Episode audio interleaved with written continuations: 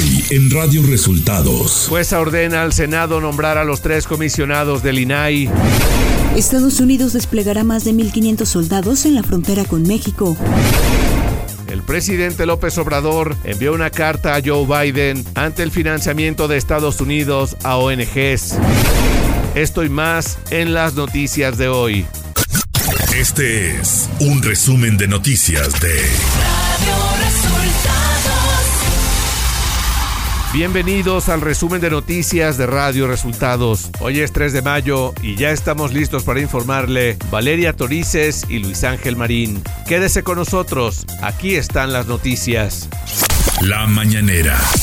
En la conferencia de prensa de este miércoles, el presidente Andrés Manuel López Obrador dio a conocer que le envió una carta al presidente de Estados Unidos, Joe Biden, para alertarlo del aumento en el financiamiento a organizaciones civiles opositoras a su gobierno. Eh, informándole de que el Departamento de Estado y esta asociación, la USAID, estaba otorgando dinero a eh, grupos opositores abiertamente a nuestro gobierno, que se constituyó de manera legal y legítima y que entregar dinero a estas organizaciones era un acto de injerencismo, de intervencionismo.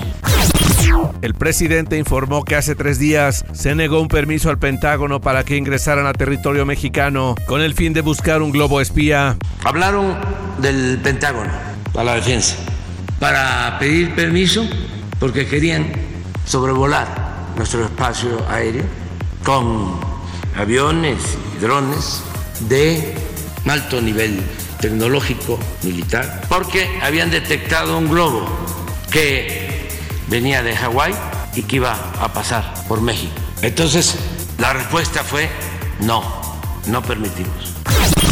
López Obrador hizo un llamado al gobierno de Estados Unidos a revisar su política exterior. Dijo que sin importar qué grupo político se encuentra en el poder, se han mantenido prácticas injerencistas, las cuales resultan ofensivas y arrogantes para México. En el gobierno de Estados Unidos, yo diría, esté quien esté de los partidos en el gobierno, hay ciertas políticas que se aplican de tiempo atrás que son muy injerencistas. En la conferencia de prensa de este miércoles, María Elena Álvarez Bulla, directora general del CONACIT, dijo que desde el sexenio de Vicente Fox se generaron fideicomisos para acumular recursos. Desde el sexenio del presidente Fox se generaron estos instrumentos, los fideicomisos, para poder ahí acumular recursos del presupuesto de egresos de la Federación y desde ahí poderlos administrar de manera opaca y ajena a las funciones del Consejo Nacional de Ciencia y Tecnología. Radio Resultados Nacional. Celia Quintero Rico, jueza décimo séptimo de distrito en materia administrativa en la Ciudad de México, ordenó al Senado de la República nombrar a los tres comisionados pendientes del Instituto Nacional de Transparencia, Acceso a la Información y Protección de Datos Personales, INAI. La juzgadora concedió una suspensión provisional a Francisco Ciscomani, integrante del Consejo Consultivo del INAI, contra actos de la Junta de Coordinación Política de la Cámara de Senadores del Congreso de la Unión. El senador Ricardo Monreal publicó un video en sus redes sociales en el que da su postura sobre la polémica sesión de los pasados viernes y sábado en el Senado. Monreal afirmó que las coordinadoras y los coordinadores de los grupos parlamentarios sabían oportunamente que así sería, pero todos, absolutamente todos, senadores y senadoras, estaban convocados a participar en la sesión. Así fue notificado por el presidente de la mesa directiva. Externó que la sede alterna nunca estuvo blindada, ni custodiada, ni vigilada por policías, soldados o personal de seguridad ciudadana. Las legisladoras y los legisladores tenían libre acceso y libertad para acudir, para deliberar y para votar. Ante esto, los senadores Clemente Castañeda de Movimiento Ciudadano y el panista Julián Rementería respondieron a Ricardo Monreal, el coordinador de los senadores del PAN. Rementería aseguró que los integrantes de la bancada panista no tuvieron ningún acuerdo para sesionar Ticotencatl, sede alterna, y mencionó que los morenistas fueron quienes incumplieron el pacto para elegir a un comisionado del INAI. Por su parte, Clemente Castañeda afirmó que se supo de la sede alterna por la Gaceta Parlamentaria minutos antes de iniciar la sesión espuria. Este lunes se dio a conocer que el ministro Alberto Pérez Dayán propondrá al Pleno de la Suprema Corte de Justicia de la Nación anular la primera parte del Plan B de reforma electoral al argumentar que existieron claras violaciones al proceso legislativo. El gobierno mexicano cuestionó este lunes la filtración de proyecto de sentencia del ministro Alberto Pérez por medio de un comunicado. Presidencia de la República recordó que los proyectos de sentencia constituyen información reservada. Un juez federal ordenó liberar a Jesús Oscar Navarro, exdirector de Administración y Finanzas de Segalmex, y a dos exfuncionarios de Liconza, al considerar que la Fiscalía General de la República no presentó elementos suficientes para vincularlos a proceso por el desvío de 400 millones de pesos. Marta Delgado Peralta presentó su renuncia como subsecretaria para Asuntos Multilaterales y Derechos Humanos de la Secretaría de Relaciones Exteriores. Explicó que dará inicio a proyectos personales y políticos. Marcelo Ebrard, secretario de Relaciones Exteriores, agradeció la labor de la ex subsecretaria al tiempo de revelar que ahora ella se dedicará al proyecto del canciller con miras al 2024. Economía. De acuerdo a cifras divulgadas este martes por el Banco de México, las remesas enviadas a nuestro país superaron los 5 mil millones de dólares en marzo y crecieron por 35 mes seguido. Tan solo en marzo, los 4.9 millones de hogares que reciben remesas registraron un ingreso de 5 mil 194 millones de dólares. Se trata del flujo más alto de transferencias que ha ingresado al país en un mes similar, que claramente superó los envíos que hicieron los trabajadores mexicanos en marzo del año pasado, cuando alcanzaron la cifra de 4.642 millones de dólares. Ciudad de México.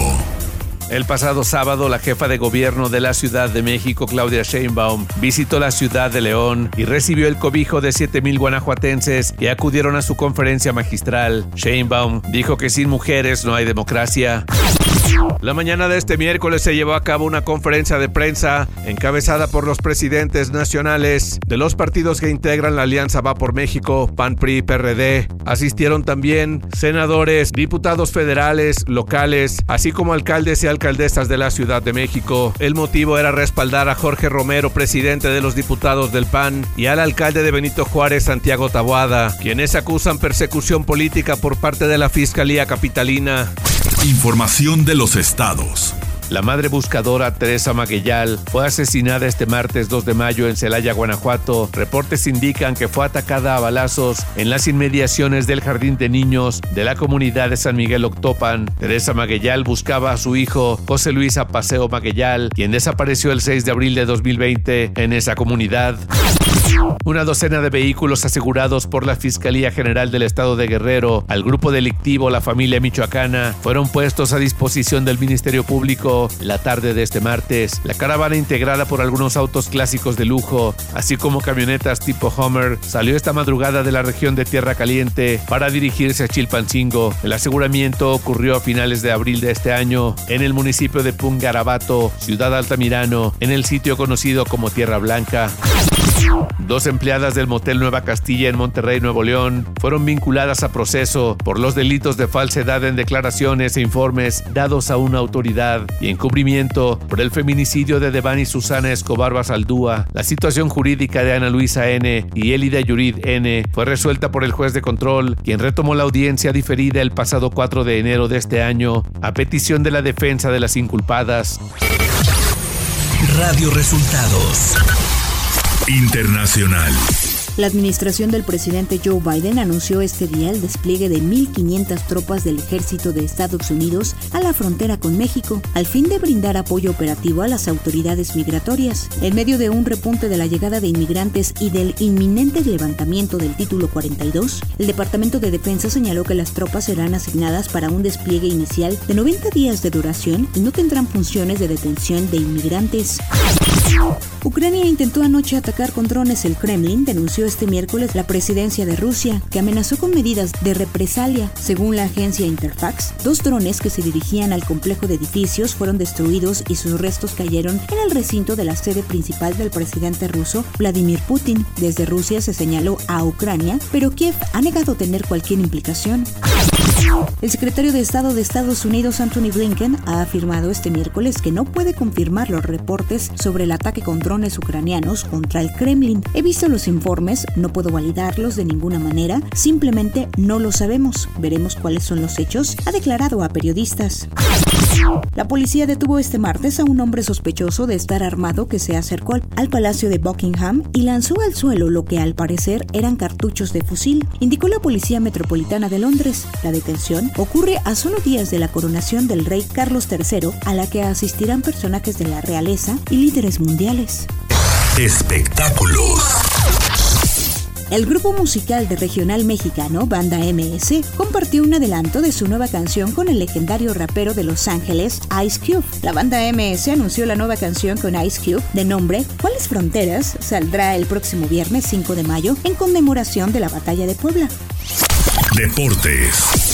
El equipo LAFC, en el que milita el mexicano Carlos Vela, derrotó tres goles a cero al Philadelphia Union y clasificó para su segunda final de la Conca Champions, donde esperará al ganador del encuentro entre Tigres y León.